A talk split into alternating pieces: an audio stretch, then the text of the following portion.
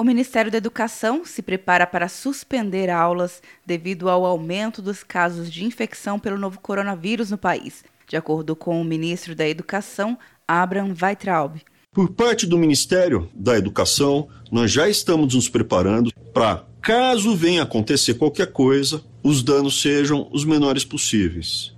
Uma cidade ou região que precise ter uma atenção especial para que nós tenhamos prontos um plano de aulas remotas, você manda as aulas para os alunos, disponibiliza o e-mail, YouTube, Skype, internet, para você evitar aglomeração, evitar transmissão mais aguda do coronavírus. A Unicamp, Universidade Estadual de Campinas, anunciou a suspensão das aulas por causa do coronavírus.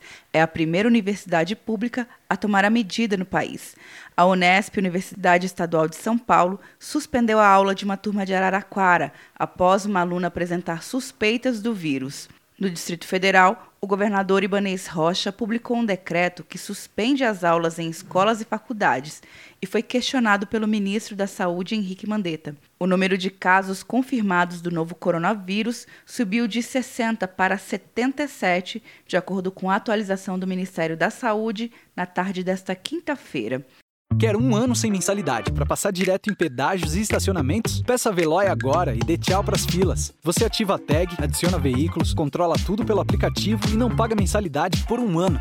É por tempo limitado. Não perca. Veloy. Piscou, passou. De Brasília, Luciana Castro.